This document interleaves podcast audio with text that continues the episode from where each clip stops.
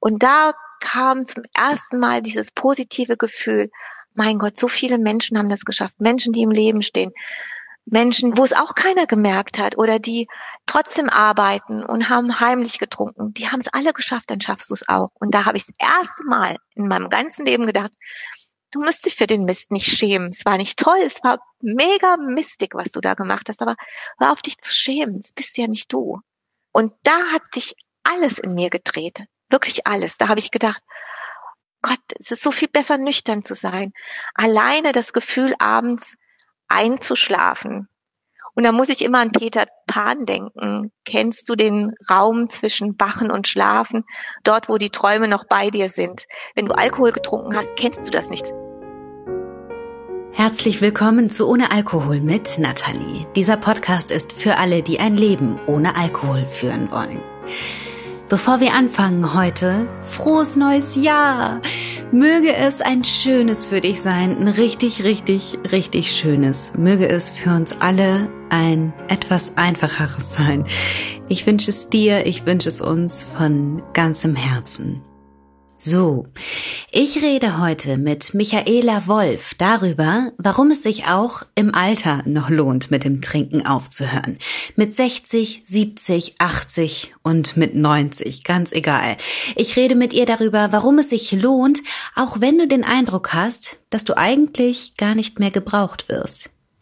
Michaela lebt mit ihrem Mann in Rheinfelden in Südwestdeutschland. Sie ist 60 Jahre alt, geboren in Marburg an der Lahn. Das ist eine kleine Universitätsstadt in Hessen. 1960 kommt sie zur Welt. Eine Kindheit in der Großfamilie. Fünf Geschwister hat sie. Ihre Eltern sind liebevoll, aber streng.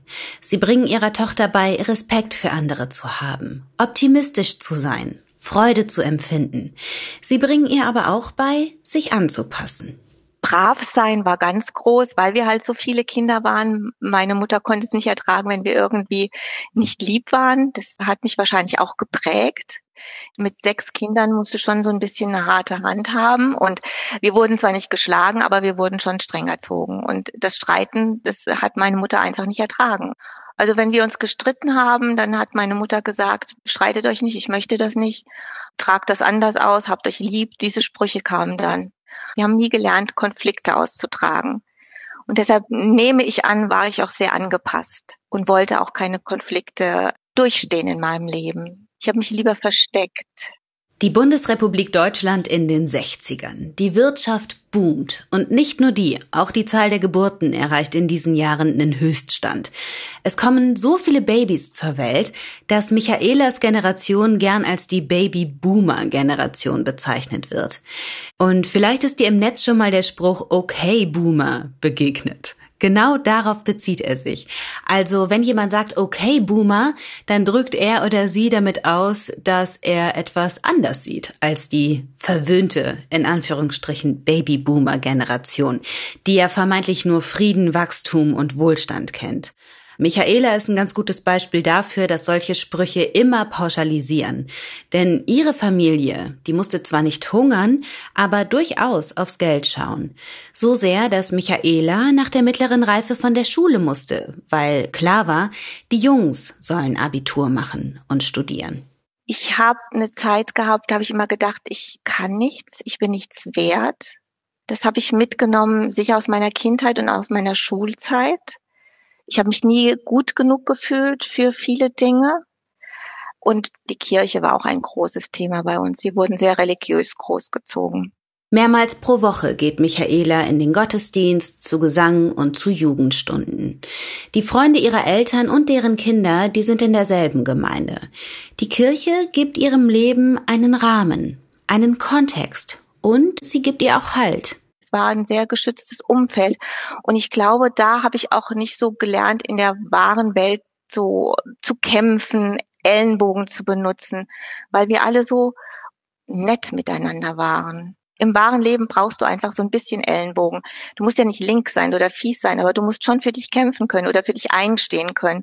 Und du brauchst ein gewisses Selbstwertgefühl und eine gewisse Standhaftigkeit, um klarzukommen. Aber das lernt sie erst viel später. Erstmal lernt sie was anderes. Alkohol trinken. Und zwar mit 18 Jahren, als sie ihre Ausbildung zur Biologielaborantin beginnt. Wir schreiben das Jahr 1978. Ja. Alte Bundesrepublik. Richtig. Wie lief man da rum? Wie lief ich rum? Ich glaube, wir hatten alle Dauerwelle. Weißt du? ja, okay, aha. Luftgetrocknete Dauerwelle. Das sah echt klasse aus, muss ich sagen. Ach, geil. Und Schlaghosen? Nee, ich hatte bis dahin noch keine Jeans, weil wir ja kein Geld hatten. Selbstgestrickte Pullover natürlich. Mhm. Also alles so ein bisschen weiter und puffiger.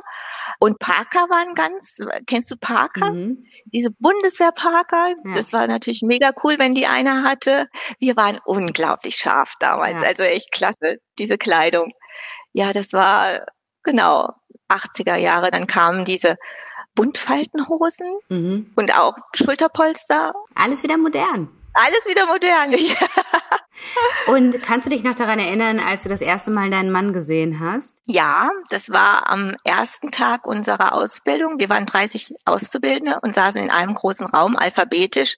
Und dieser Mann saß links neben mir. Ich hieß Willandsheimer und er Wolf. Und er hat mich die ganze mm. Zeit bequatscht. Er hat nur gequatscht.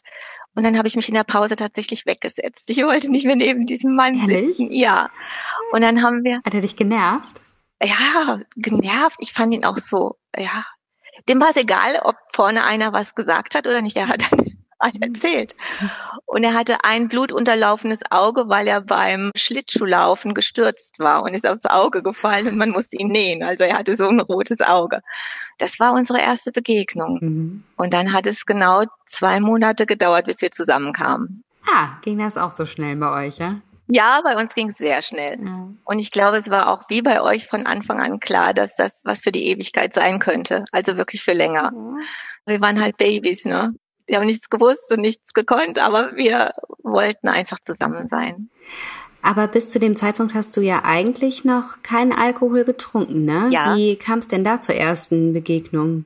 Das war eine Feier, auch mit der ganzen Ausbildung, mit dem Ausbildungszentrum. Das waren dann, ich glaube, 120 Lehrlinge, vier Ausbildungsjahre, alle zusammen, große Feier. Und es war auch im September zur Begrüßung von den Neuen.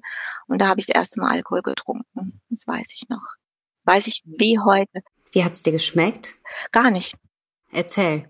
Ja, das war, es gab halt Bier und ich weiß gar nicht, ich wollte einfach mal dazugehören, auch mal wie die anderen Bierchen trinken und ich fand es total cool, dass wir da alle zusammen waren und da habe ich mein erstes Bier getrunken und es hat mir gar nicht geschmeckt. Ich fand es ganz schlimm. So bitter, war gar nicht fein. Aber ich habe es dann durchgezogen. Ich habe das Bier dann getrunken. Und danach habe ich da auch gar nicht mehr weiter getrunken. Also das war an dem Abend. Und dann durch Feiern gab es dann immer mal was zu trinken. Und dann habe ich auch mitgemacht. Also ich habe dann nicht gesagt, ich möchte jetzt nur ein Wasser. Ich habe dann auch schon das Bierchen getrunken. Und das war der Einstieg. Da habe ich dann angefangen, so ein bisschen mehr zu trinken. Aber immer nur, wenn wir zusammen waren auf Feiern. Zu Hause nie. Ich habe ja noch zu Hause gelebt. Da habe ich gar keinen Alkohol getrunken. Und dann, wenn wir uns getroffen haben. Und hat es dann irgendwann angefangen, dir zu schmecken auf diesen Feiern? Ja, ich denke, das war dann auch relativ schnell, mhm. dass ich dann auch ganz gerne ein Bier getrunken habe. Mir haben die bitteren Getränke immer besser geschmeckt, also ich wollte keinen Likör oder sowas. Also ich habe dann wirklich als Einstiegsdroge sehr, sehr lange Bier getrunken. Mhm. Aber alles noch im normalen Rahmen. Also auch als wir dann weggezogen sind, dann habe ich zwar ja auch immer ein Bierchen. Wein mochte ich auch nicht zu der Zeit. Das hat eigentlich bis 1998 gedauert, bis ich dann was anderes getrunken habe. Auch. Das ist irre, ne? Das ist wirklich irre. Ja. Wie lange das normal in Anführungsstrichen laufen kann, bis es dann zur Sucht wird. Warum genau die einen alkoholabhängig werden und die anderen nicht, das ist übrigens noch nicht genau geklärt. Grob gesprochen konkurrieren da zwei Ansätze miteinander. Der eine sagt, die einen werden abhängig die anderen nicht, auch wenn wir noch nicht ganz genau wissen, warum das so ist. Der andere Ansatz sagt, irgendwann werden alle, die trinken, abhängig. Es ist nur eine Frage der Zeit. Und oft kommt es halt allein deshalb nicht zur Alkoholsucht, weil die Menschen vorher sterben. Michaela trinkt jedenfalls jahrzehntelang ohne abhängig zu sein. Heißt, sie hat nie dieses krasse Verlangen zu trinken und sie trinkt auch nie mehr, als sie sich vorgenommen hat oder verliert die Kontrolle oder so. Sie macht sich auch überhaupt keine Gedanken über ihren Konsum. Genau wie alle anderen in ihrem Freundeskreis auch nicht, wie der Großteil ihrer Generation nicht. Als Michaela 25 ist, probieren ihr Mann Joachim und sie dann Kinder zu kriegen. Aber Michaela wird nicht schwanger. Ich wusste, dass was mit mir nicht in Ordnung war, eigentlich schon immer. Also ich habe meine Periode einfach nicht bekommen. Ich hatte Hormonprobleme und richtig probiert haben wir es von 1985 bis ich dann 38 war. So lange haben wir es probiert. So lange. Mhm. Mehr oder weniger. Wie habt ihr das probiert? Also wir haben nie geschützt, also niemals. Und ich habe einige Hormonbehandlungen hinter mich gebracht, also relativ viele Hormonbehandlungen. Das habe ich aber dann, das war in Lampertheim, da hatte ich mal einen Zusammenbruch, weil zu viele Eizellen gewachsen sind und da wäre ich auch fast gestorben. Dann brauchte ich ein Gegenmittel. Und da hat mein Mann zu mir gesagt, ich möchte das nicht mehr, wir müssen aufhören, das geht so nicht. Das hat auch unsere ganze Beziehung ziemlich belastet damals. Oh, das glaube ich. Ja, es war schlimm. Also wir haben nie in vitro gemacht, so weit sind wir gar nicht gekommen, weil mein Körper nicht mitgespielt hat. Ähm, wir haben ja auch mal in den USA gelebt, da habe ich es auch probiert. Wir haben versucht, Kinder zu adoptieren, das hat auch nicht funktioniert. Also wir haben schon einiges gemacht, was dann auch recht anstrengend war und auch belastend, weil ja deine Gedanken immer zu dem Kinderwunsch zurückgehen. Du überlegst dir, ob du eine neue Stelle annimmst, ja. weil du könntest ja schwanger werden. Du überlegst dir, ob du in Urlaub fährst, was ist, wenn ich dann schwanger bin? Und solche Sachen überlegt man sich dann permanent oder ja, wenn bei Behandlung rufst du dann auch deinen Mann an und sagst, weißt du, jetzt müsste es eigentlich passieren, weil du so weit bist. Also es war keine, keine schöne Situation. Romantik? Romantik war, nee, das war dann eher, ging auf Produktion. Mhm. So traurig das ist. Und das wissen einige, die versucht haben, Kinder zu bekommen, auf nicht natürlichem Weg. Und dann, als wir hierher zogen, hat ein Professor einen Tumor an meinen Eierstöcken festgestellt. Da war ich 38. Der wurde entfernt und dann hat er zu mir gesagt, Sie werden sehen, in zwei Jahren sind Sie regelmäßig.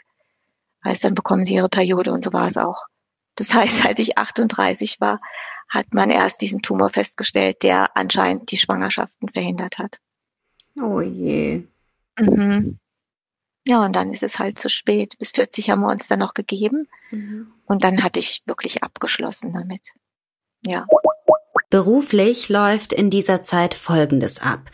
Michaela macht auf dem zweiten Bildungsweg ihre Fachhochschulreife und studiert Chemietechnik. Während ihrer Zeit in Amerika bekommt sie eine Forschungsarbeit am National Institute of Health. Dann wird die Pharmafirma, in der sie und Joachim arbeiten, an eine Schweizer Firma verkauft und sie verlegen ihren Wohnsitz nach Lörrach. Ihren Job findet Michaela spannend, aber mit der Schweiz wird sie irgendwie nicht so richtig warm. Ganz, ganz langsam wird ihr Trinken zum Problem. Wir haben hier Freunde kennengelernt, die gerne mal Cocktails gemacht haben und das hat mir richtig gut geschmeckt. So fruchtige Cocktails. Du hast auch nicht gemerkt, dass du Alkohol getrunken hast. Aber die Wirkung war dann. Pina Colada oder was war Nee, das, das war Caipirinha war das erste. Ah, aber, mhm. ja. ich meine, das Zeug geht mega schnell ins Blut. Mhm. Da ist ja unglaublich viel Zucker drin und Alkohol. Du schmeckst keinen Alkohol, aber bumm, ja. du bist unglaublich schnell, bist du da angetrunken. Und dann wurde es bei uns auch dann so, dass wir regelmäßig Cocktails getrunken haben, erst nur am Wochenende. Und das Ziel war, du setzt dich nach der Arbeit hin, machst den Cocktail und redest über den Tag. Das war ja eigentlich eine ganz gute Idee, nur dass der Cocktail dabei nicht gut war. Ich war dann so konditioniert, dass ich um 18.30 Uhr meinen Cocktail wollte. Ja, und wenn mein Mann dann keinen gemacht hat, dann wurde ich hektisch. Das kam dann relativ schnell, muss ich sagen das war so eine Zeit in mir, wo ich gerne meinen Alkohol wollte. Und da habe ich aber immer noch nichts dabei gedacht, weil ich ja über den Tag reden wollte. Dass der Alkohol das war, das habe ich erst später bemerkt. Wie hat sich das denn bemerkbar gemacht, dass du hektisch geworden bist? Ja, total nervös und schlecht gelaunt auch. Hast du deinen Mann dann angepumpt, ja?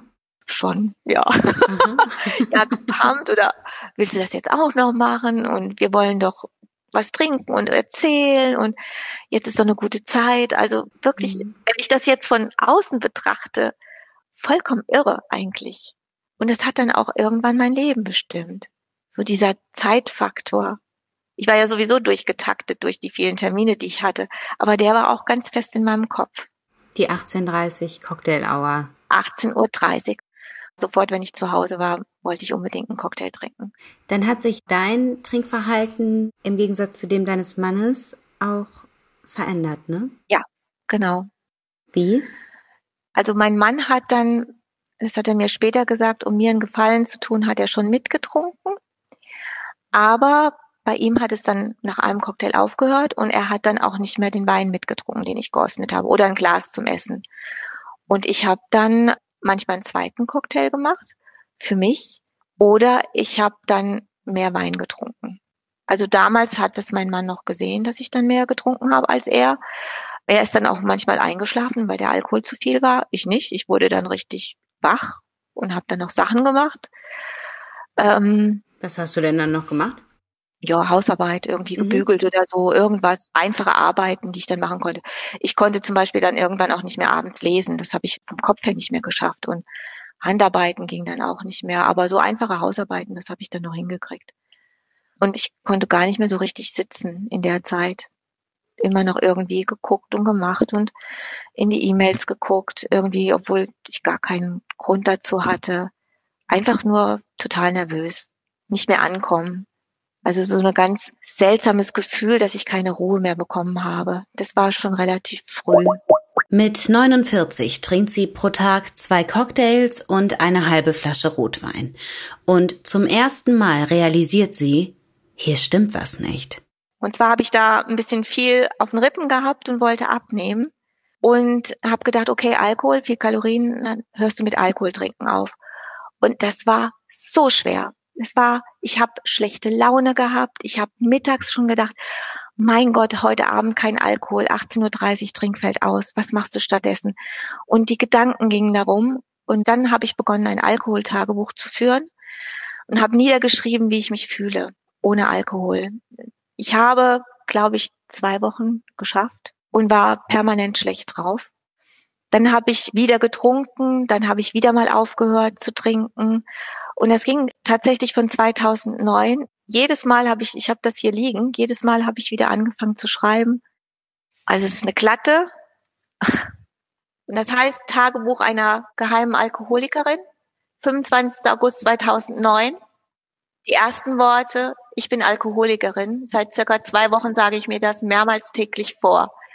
Der Schock sitzt tief und ich muss etwas unternehmen. Ja, und dann ist mal Pause zwischendrin. Dann habe ich auch aufgeschrieben, wie viel ich trinke. Dann habe ich meinen großen Bruder kontaktiert, der ist Jurist, und habe ihm das erzählt. Und dann hat er gesagt, ach, jetzt hast du das Problem erkannt. Ähm, jetzt kannst du auch damit arbeiten und so. Und ja, immer mal wieder geschrieben oh, 2011 ein Eintrag, dann 2017. Immer mal wieder versucht, aber nie dabei geblieben. Neun Jahre lang geht das so. Immer wieder versucht sie, ihren Konsum zu kontrollieren. Es gelingt nicht. Nicht auf Dauer. Und jeder, der ein Alkoholproblem hat, weiß, wie sich das anfühlt. Dieses ewige, dieses Mal wirklich, dieses ewige oh, siehe da, es klappt. Und dann dieses ewige, nee, es klappt doch nicht. Dieses ewige Scheitern. Dieser ewige, verdammte Zyklus. Mit 58 kauft Michaela sich Endlich ohne Alkohol von Alan Carr. Und das habe ich dann durchgearbeitet und habe dann auch gesagt, ich bin Alkoholiker, ich höre auf, letzten Trink genommen und dann aufgehört. Mhm. Alleine. Mhm habe nur wenige Menschen eingeweiht. Mein Mann war natürlich einer. Ich habe nie gesagt, dass ich ein Alkoholproblem habe. Ich habe allen gesagt, ich höre auf zu trinken. Und das hat natürlich keiner ernst genommen. Gesagt, okay, die hört jetzt mal auf zu trinken und fängt dann wieder an. Aber für mich war das damals sehr, sehr ernst. Und ich habe auch alles Mögliche durchgestanden. Weinproben, Klassenfeiern, alles, was es so gibt und habe nicht getrunken, auch blöde Kommentare gehört natürlich oder Überredungen, ach komm ein, kannst du doch trinken und es ist doch so witzig. Wie ging es dir in dieser Zeit? In dieser ganzen Zeit ging es mir sehr, sehr schlecht, sehr schlecht. Mein Selbstbewusstsein war angeknackst. Ich hatte mich so geschämt, dass das so weit gekommen ist. Ich habe zwar gesagt, ich trinke nichts, aber innerlich habe ich gedacht, oh, jetzt gehörst du nicht dazu. Alle trinken und du kannst nicht. Und es war furchtbar. Ich war einfach zerrissen innerlich. Alkohol, nein, kein Alkohol. Kannst du wieder, nein. Halt durch. Und es war einfach nur ein Zwang. Also in Erinnerung war es nicht gut. Körperlich ja, seelisch gar nicht. Überhaupt nicht. Mhm. Alles, was ich gemacht habe, das hat mir nicht so richtig Freude bereitet, weil ich immer den Alkohol vermisst habe, kannst dich nicht verwöhnen. Jetzt nach der Arbeit, du bist so gestresst, jetzt kannst du nicht mal runterkommen. Damals war auch viel zu tun und viel Arbeit und Umstrukturierungen, die auch belasten, solche Sachen, auch lange gearbeitet. Und dann habe ich im September mit einem Glas Wein wieder angefangen, weil ich dachte, jetzt hast du es im Griff. Du bist neun Monate trocken, kannst mal ein Glas Wein trinken, dann hörst du wieder auf, dann trinkst du halt wieder mal ein Glas Wein. Und das war der Anfang vom Ende. Da haben sich wieder die Schleusen geöffnet. Ich glaube, es hat bis Weihnachten gedauert, da war ich wieder genauso weit wie davor. Zu dieser Zeit arbeitet Michaela noch als Projektmanagerin in der pharmakologischen Entwicklung. Sie betreut den sogenannten Lifecycle von Medikamenten beziehungsweise betreut das Team, das sich darum kümmert. Vom Molekül über die Präklinik, über klinische Studien bis hin zu Zulassung und Vermarktung. Das ist so ihr Verantwortungsgebiet. Das sind lange, stressige Arbeitstage und Michaela hat auch noch ständig den Eindruck, dass sie mehr leisten muss als alle anderen, weil sie im Gegensatz zu ihren Kolleginnen keinen Doktortitel hat. Sie ist bekannt für ihre Zuverlässigkeit und dafür, dass sie immer für andere da ist, dass sie immer gut gelaunt ist, dass sie immer optimistisch ist. Dass sie mittags schon an ihren Drink am Abend denkt, ahnt niemand. Dass abends nicht mehr viel von fröhlich und optimistisch ist, ahnt auch niemand. Aber de facto ist sie innerlich abgestumpft, fühlt sich wie gelähmt, sowohl geistig als auch emotional. Zum Schluss habe ich dann auf der Couch gesessen und dann habe ich auch, ja, mein Mann hat immer gedacht, ich hätte Depressionen. Dann habe ich auch fast gar nichts mehr gemacht. Dann hatte ich auch äußerlich die Ruhe, dass ich dann gesessen habe bis 22 Uhr und dann bin ich ins Bett, Schlag 22 Uhr. Anfang 2019 erkranken Michaelas Schwiegereltern, und zwar schwer. Sie und Joachim fahren mehrmals pro Monat nach Marburg, um sich um sie zu kümmern. Hin und zurück sind das über 900 Kilometer. Und sie machen das zum Teil fünfmal pro Monat, neben ihren Vollzeitjobs das Leiden der Schwiegereltern zu sehen, das fand ich damals unerträglich. Dann mussten sie auch in Heim, haben sich da nicht wohl gefühlt. Und das war, die Zeit war einfach ganz, ganz schlimm.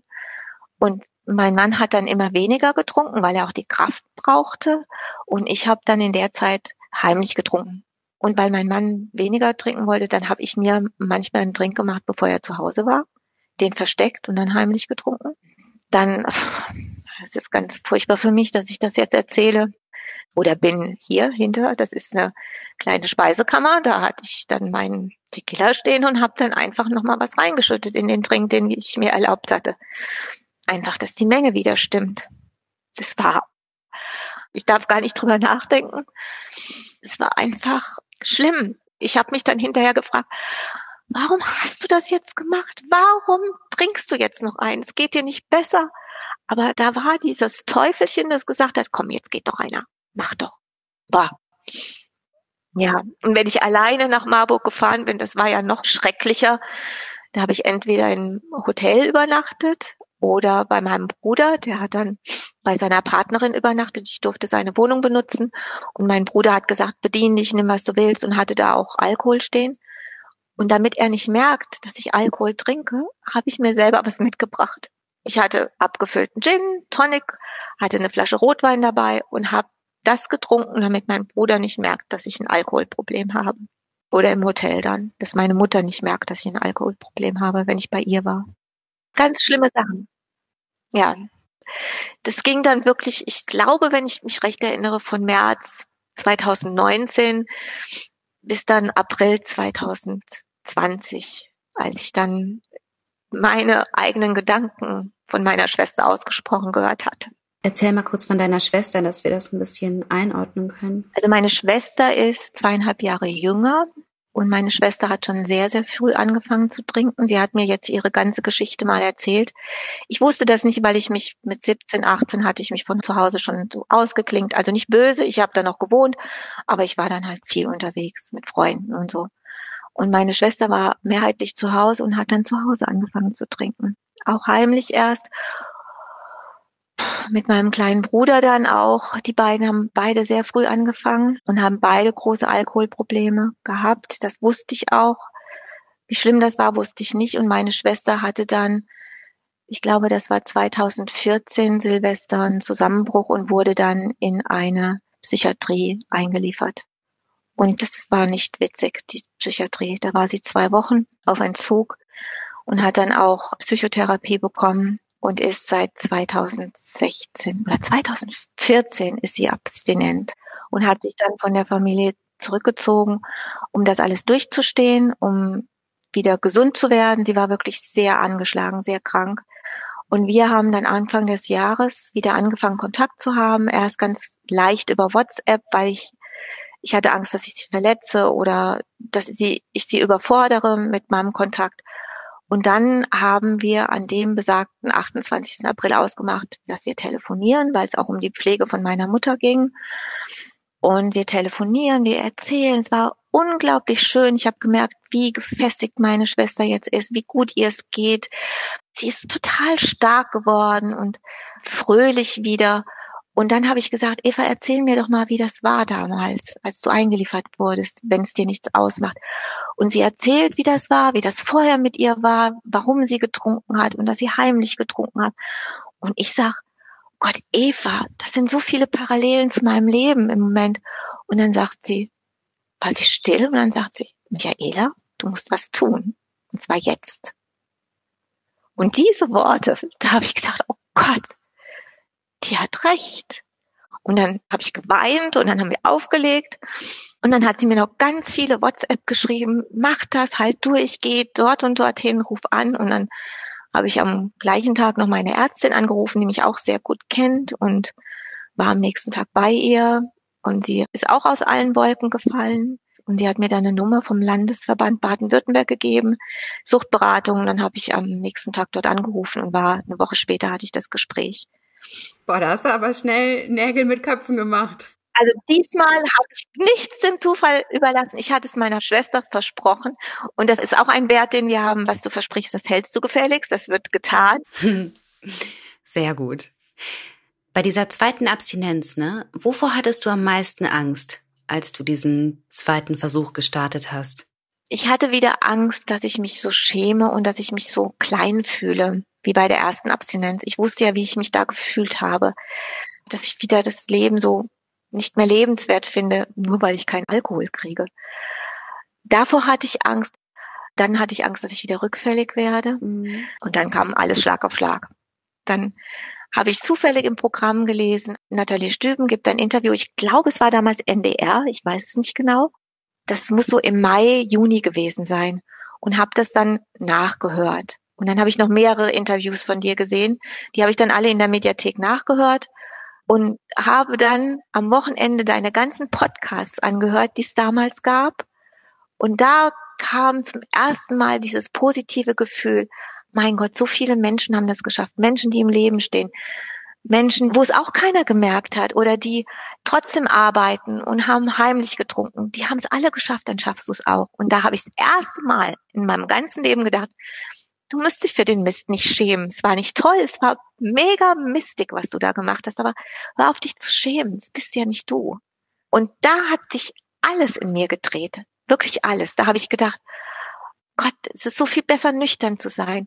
Alleine das Gefühl, abends einzuschlafen. Und da muss ich immer an Peter Pan denken, kennst du den Raum zwischen Wachen und Schlafen, dort, wo die Träume noch bei dir sind. Wenn du Alkohol getrunken hast, kennst du das nicht. Da gehst du ins Bett und boom, bist du weg. Und dieses Gefühl, dass du dann im Bett liegst und denkst noch drüber nach, wie war dein Tag, oh, war das schön heute, und dann langsam wegtrifft es. Ich möchte in meinem ganzen Leben dieses Gefühl nicht mehr missen. Oder morgens aufzuwachen und klar zu sein, guckst aus dem Fenster und denkst, herrlich, es regnet. Weißt du? Die einfach nur das Gefühl, es ist schön, egal was passiert. Es ist einfach schön. Nicht mehr zu schämen. Und von da ging es eigentlich richtig gut. Richtig, richtig gut. Ja. Mhm. Was hat denn dein Mann gesagt, als du den eingeweiht hast? Bei der ersten Abstinenz, da habe ich ihm erzählt, wie viel ich trinke. Und da hat er gesagt, ich habe nichts davon gemerkt. Und das ist keiner, der irgendwie schwindelt. Er hat gesagt, ich habe nichts davon gemerkt. Es tut mir so leid, aber dass du so viel Alkohol trinkst, das wusste ich nicht. Und dass es dir so schlecht geht dabei, wusste ich auch nicht. Das hat er bei der ersten Abstinenz gesagt. Bei der zweiten hat er genau das Gleiche gesagt. Und dann habe ich ihm aber mein Tagebuch gezeigt und habe gesagt, das ist dir bei der ersten Abstinenz schon nicht aufgefallen, bei der zweiten auch nicht.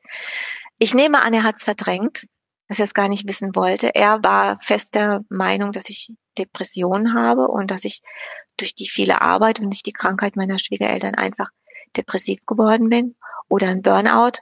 Und dann habe ich ihm aber erzählt, wie viel ich dann angestellt habe, heimlich getrunken. Und er schaut mich an und sagt, du hast mich hintergangen. Du hast mich hintergangen. Und das waren, das sind auch Worte, die ich nie wieder in meinem Leben vergessen werde. Und dann habe ich gesagt, ja, ich habe dich hintergangen. Es war der Alkohol und deshalb ist es auch für mich ein Grund, dass ich das nie wieder machen möchte. Und die Ausmaße versteht, glaube ich, jemand nicht, der nicht trinkt. Dieses Verständnis, dass man tatsächlich an die Flasche denken muss, dass man mittags schon dran denkt, was trinke ich abends oder wie schaffe ich, dass ich meinen Mann überrede, auch was mit mir zu trinken, damit es nicht so komisch aussieht. Ich glaube, diese Gedanken hat ein Nichttrinker nie. Ja, da hast du recht. Und das versteht er, glaube ich, er versucht es zu verstehen, aber er versteht das nicht. Ich glaube auch das Ausmaß der inneren Zerrissenheit, dass man nichts weniger will, als seine Lieben zu hintergehen und es dann trotzdem tut mhm. und es einen immer wieder innerlich killt. Mhm. Ich glaube, das kann auch nur jemand verstehen, der das erlebt hat. Hast du das auch gemacht? Ja. Ja. Andauernd. Ja. Andauernd. Ich habe so oft auch heimlich getrunken, auch wenn ich zum Beispiel bei meinen Eltern zu Besuch war.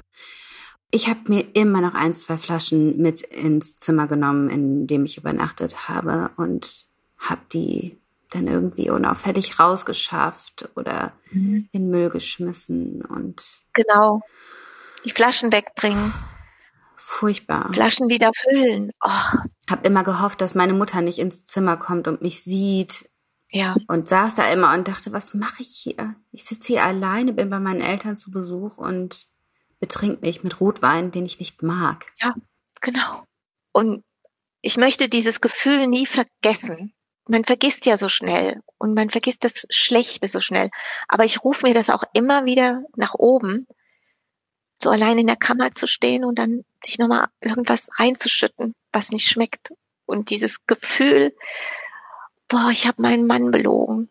Ich habe so getan, als sei alles in Ordnung. Ich trinke dann heimlich. Nie wieder will ich das vergessen, damit es nicht wieder passiert. Ja. Aber er hat halt auch ganz toll reagiert. Er ist total bei mir. Er trinkt nichts. Er ist unheimlich glücklich, dass ich auch nichts mehr trinke er wird wahrscheinlich alles verhindern, dass ich wieder zur Flasche greifen würde. Michaela geht in den Vorruhestand. Das hatte sie sich gewünscht und es war finanziell attraktiv. Sie will Italienisch lernen, ihre Freundinnen im Norden besuchen. Dann sterben ihre Schwiegereltern. Dann kommt Corona. Joachim arbeitet zwar von zu Hause aus, aber er arbeitet eben noch. Michaela fühlt sich allein. Und dann rückt auch noch ihr 60. Geburtstag näher.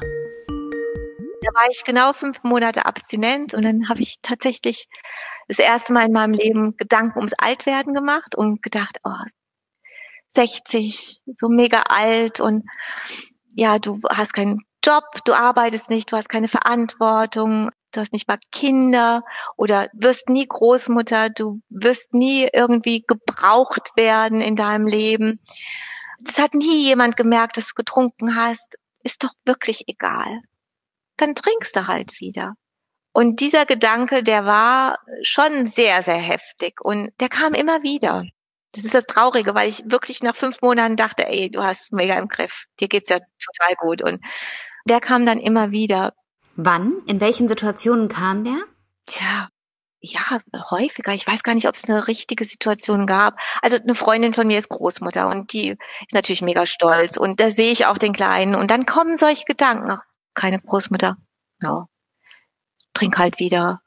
Oder ich treffe mich auch ab und zu mal jetzt mit einer ganz lieben Kollegin, wenn die mir erzählt, was gerade abgeht in der Abteilung, dann kommt dann auch, hm, ja, das hättest du jetzt so und so gemacht und hast halt diese Aufgaben nicht mehr. Also da kam so ein kleines Loch, in das ich reingefallen bin. Und dann habe ich mir überlegt, das ist ein Quatsch. Du bist 60, wenn du Glück hast, wirst du noch 20 Jahre und die 20 Jahre willst du wirklich gesund erleben. Du willst ja keine Leberzirrhose. Ich habe jetzt das große Glück, dass ich überhaupt keine Probleme habe gesundheitlich. Und das soll auch so bleiben. Ich will nicht krank werden. Ich will nicht irgendwie meine Hirnzellen verlieren, nur weil ich denke, ich bräuchte jetzt Alkohol. Ich will's nicht. Ich will einfach gesund alt werden. Und seitdem ich mir das überlege, sind auch diese Gedanken weg. Also von daher habe ich jetzt überhaupt keine negativen Gedanken mehr. Und ich habe mein Halbjähriges gefeiert. Ich bin unglaublich glücklich, dass ich wirklich sechs Monate geschafft habe. Bei meiner ersten Abstinenz habe ich immer gedacht, jeden Monat musst du dir was schenken, weil du das geschafft hast. Gar nicht. Null. Ich schenke mir das selber. Ich schenke mir jeden Tag. Ich habe das ja nie so, ich habe das gehört, wenn einer gesagt hat, hör auf zu trinken und alles wird besser. Ich habe dich gehört und du hast auch so von deinem Leben vorgeschwärmt und es ist so viel besser geworden. Ich habe meine Schwester gehört, die das gesagt hat, es ist alles so schön. Ich habe das gehört, aber ich konnte es mir nicht vorstellen. Mhm. Ich habe euch geglaubt und habe gesagt, wenn die das sagen, dann stimmt das und dann machst du weiter. Aber jetzt ist es da. Jetzt ist es in mir drinne. Jetzt weiß ich einfach, das Zeug hat jetzt keine Macht mehr über mich. Also jetzt weiß ich's. Wenn noch Stimmen kommen, dann muss ich damit umgehen. Aber heute ist der Tag, wo ich sage, mm -mm, keine Chance mehr, nie wieder. Und das ist so ein Gefühl, das wünsche ich einfach jedem, dass das wirklich innen sich ändert, nicht nur kognitiv. Du begreifst es relativ schnell, aber dass du auch innen merkst, das ist genau der richtige Weg, den du gehen willst. Das ist einfach unglaublich. Und dieses nicht gebraucht werden, das habe ich ja selber in der Hand. Es gibt so viele Sachen, wo ich helfen kann und was tun kann. Das kommt. Ja, also ich empfinde das auch so. Es ist einfach dieses ganze Lebensniveau ist so hat sich so nach oben verschoben. Und ja, dann gibt's irgendwie mal so einen kleinen Knick, aber halt hier, ne? Ja. ja. Ich weiß von dir, du hattest ja auch mal einen Knick. Weißt du, dass du mhm. sogar während deiner Schwangerschaft das Gefühl hattest, du möchtest jetzt was trinken. Ja, das war so eine krasse Situation, ja. Ja. Das war wirklich so heftig. Und das war nämlich ähnlich, weil ich nach einem Jahr dachte, okay, es ist alles gut, ich bin voll über den Berg und Sucht, ja. kam mir gar nichts mehr. Und dann kam dieses Craving so von in meinen Nacken. Ja. Ey, und da dachte ich auch so, wie krass ist das denn? Ich bin schwanger mit meinem Kind und ich will mich eigentlich nur in die nächste Bar einsperren und mich volllaufen lassen. Und ich habe diesen alten Drang und diesen alten Druck wieder gespürt und dachte mir, wo kommt das jetzt gerade her, bitte? Ja. Und dann dachte ich mir aber auch so, wie hinterlistig, wie heimtückisch ist denn bitte diese Sucht? Die macht noch nicht mal von einem ungeborenen Baby halt. Ey, das fand ich so krass und ich habe gleichzeitig so einen Hass bekommen, ich habe so eine Angst bekommen und ich habe so weiche Knie bekommen und ich bin im Nachhinein so froh, dass mir das passiert ist, weil ich da echt dachte, okay, verliere nie den Respekt vor dem, was da in deinem Hirn los war. Ja. Da musst du immer wieder für sorgen, dass du gesund bleibst. Ja. Und deswegen lasse ich da auch nichts drauf kommen. Deswegen ist mir das auch so wichtig, immer wieder für meine Abstinenz zu sorgen, weil ich dachte, das passiert mir nicht. Das ist unglaublich, ne? Nach so langer Zeit. Mhm. Aber das Schöne ist, und das Gefühl habe ich jetzt bei dir auch, dieses grundlegende Verständnis davon, dass es so viel schöner ist, wie es jetzt ist, das kann dir eigentlich keiner mehr so schnell nehmen. Mhm. Ich glaube das auch und ich hoffe es sehr. Ich meine, ein halbes Jahr ist ja nicht so viel, ne? Und da hilft mir auch meine letzte Abstinenz, weil nach neun Monaten habe ich ja getrunken, wo ich voll überzeugt war, dass ich das im Griff habe. Und deshalb bin ich auch der Erfahrung dankbar, weil ich weiß, ein Schluck und ich bin wieder drin. Mhm. Dieses Gefühl, wie reicher jetzt mein Leben ist, da hast du recht, das nimmt dir keiner mehr. Und das möchte ich auch nicht vergessen. Das aufs Spiel zu setzen mit so einem blöden Drink. Pff, nee, nicht mehr. Wie sorgst du denn dafür, dass deine Abstinenz sich nach und nach stabilisiert? Ja, ich bin halt auch noch in der Suchtgruppe. Das sind auch Menschen, die das Gleiche durchhaben und die das ganz schnell verstehen, wenn du irgendwas durchmachst. Und ich habe noch Einzeltherapie. Also ich nehme alles mit, was ich kriegen kann, damit sich das festigt. Mhm. Dann habe ich dich. das ist auch eine große Stütze, auch die Facebook-Gruppe. Du weißt einfach, dass es auch andere Menschen gibt, die dich unterstützen, wenn es dir schlecht geht. Mhm. Und ich habe meinen Mann und meine Schwester. Also ich habe so ganz viele Menschen, die zu mir stehen. Du hast dir dein Sicherheitsnetz geknüpft, ne? Das ist schön gesagt, ja. Mhm. Genau. Was darf denn jetzt noch entstehen? In meinem Leben? Mhm. Ja, also ich habe keine Hobbys entwickelt. Durch die Arbeit, dann durchs Trinken. Ich bin dann auch abends nicht mehr weggegangen, weil ich ja abends zu Hause trinken wollte. Das sollte ja keiner wissen. Ich hoffe jetzt, dass ich Hobbys entwickeln kann, dass ich gut mit Bekannten hier ist auch relativ wenig, brauche ich aber auch eigentlich nicht so sehr. Und dann hoffe ich einfach noch, dass sich mehr entwickelt in meinem Leben. Also wir möchten auch wieder nach Hause ziehen. Nach Hause ist für mich immer noch meine Heimatstadt. Wir möchten, dass mein Mann vielleicht auch in Vorruhestand geht, dass er nicht bis 66 arbeiten muss, sondern auch ein bisschen früher kann. Das wird auch hoffentlich passieren und dann wird sich alles entwickeln. Also richtig feste Pläne habe ich nicht. Ich schaue nach Wohnungen in meiner Heimat, dass wir, wenn es soweit ist, umziehen können. Aber ich habe jetzt keinen Plan, keinen Development-Plan, den wir immer haben mussten in der Firma, habe ich jetzt gerade nicht. Aber ich weiß einfach, dass was passiert. Wenn Corona vorbei ist oder besser wird, kann ich irgendwas arbeiten. Also wir haben hier ein Altenheim und ein Behindertenheim, da kann ich immer einsteigen. Also ich werde nicht das Gefühl haben, dass ich nicht mehr gebraucht werde. Irgendwas werde ich tun können. Davon bin ich überzeugt. Und das Gefühl, nicht gebraucht zu werden, das habe ich selber im Griff.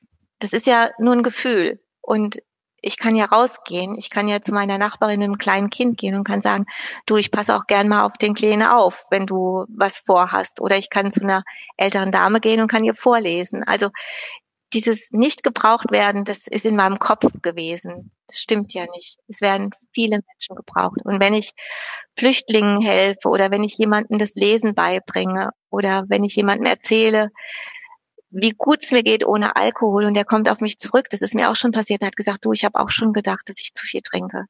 Oder eine junge Frau hat gesagt, mein Partner trinkt zu viel. Dadurch wird meine Beziehung kaputt gehen. Und ich habe ihr natürlich von dir erzählt und habe gesagt, ihr könnt immer auf mich zukommen. Beide. Ich erzähle euch, wie das ist, wenn man nicht trinkt. Solche Sachen. Also ich glaube, das Leben ist so reich und du kannst so viel machen. Du musst nicht in die Firma gehen und arbeiten oder Großmutter sein. Man kann sich das alles holen. Das Gefühl, wieder gebraucht zu werden. Und Joachim braucht dich auch. Jo. ich glaube, bei dem ist es manchmal so, dass er ganz froh ist, wenn ich nicht zu Hause bin, dass er nicht irgendwas anderes macht. Und er kann auf seiner, er nennt das Sofa Ladestation. Er kann mal auf seiner Ladestation liegen. ja, wir brauchen uns, glaube ich, auch gegenseitig. Mhm. Und es ändert sich ja jetzt gerade so viel in unserem Leben, auch wenn er dann hoffentlich in Vorruhestand gibt. Und man muss sich dann auch wieder selber erkennen. Er, er muss ja auch mal eine nüchterne Frau wieder kennenlernen. Eine anstrengende, nüchterne Frau, die nicht mehr zu Hause sitzen will, sondern ins Kino will, wenn das alles mal wieder da ist. Mhm. Ja, also für jede 60 plus, ich kann es nur empfehlen, oder für jeden 60 plus, das Leben ist trotzdem noch lebenswert. Es ist einfach, es ist einfach reich. Für mich ist das Leben reich. Ich gratuliere dir ganz, ganz herzlich. Ich danke dir, Nathalie. Zu, zu diesem Riesenerfolg. Toll. Ja, ich bin auch mega dankbar. Ich bin auch dankbar dir gegenüber, muss ich ehrlich sagen. Das ist, ja, du hast den großen Klick in meinem Kopf gemacht. Man muss sich nicht schämen. Schön. Das war der erste große Klick. Das war, großes Kino war das für mich. Großes Kino gibt's bald nochmal. Nee, im Ernst. Ich habe große, große, große, riesengroße Neuigkeiten. Ich starte nämlich am 10.01. meinen YouTube-Kanal und auf dem werde ich dann jede Woche ein Video zu unserem Thema hochladen. Und dann folgt in den nächsten Wochen und Monaten noch viel, viel, viel mehr. Also ich habe echt Gas gegeben in letzter Zeit und an viel, viel Neuem gearbeitet und ich werde dir das in nächster Zeit so nach und nach vorstellen. Wenn du meinen Newsletter abonniert hast, dann kannst du sicher nichts verpassen. Da werde ich dich über alles, was es Neues gibt, informieren und da schicke ich dir zum Beispiel auch den Link zu dem YouTube-Video. Also wenn dich das interessiert und du dich noch nicht für den Newsletter angemeldet hast, dann schau gern mal auf meiner Website oamn.jetzt. Da steht kurz für ohne Alkohol mit Natalie.jetzt. oamn.jetzt wie gleich. Den Link findest du aber auch nochmal in den Show Notes. Ich bin super gespannt, was du sagst. Ich wünsche dir jetzt aber erstmal einen wunderschönen ersten Tag im neuen Jahr und denk dran, ein Leben ohne Alkohol ist keine Qual, es bedeutet Freiheit. Danke fürs Zuhören und alles Liebe, deine Nathalie.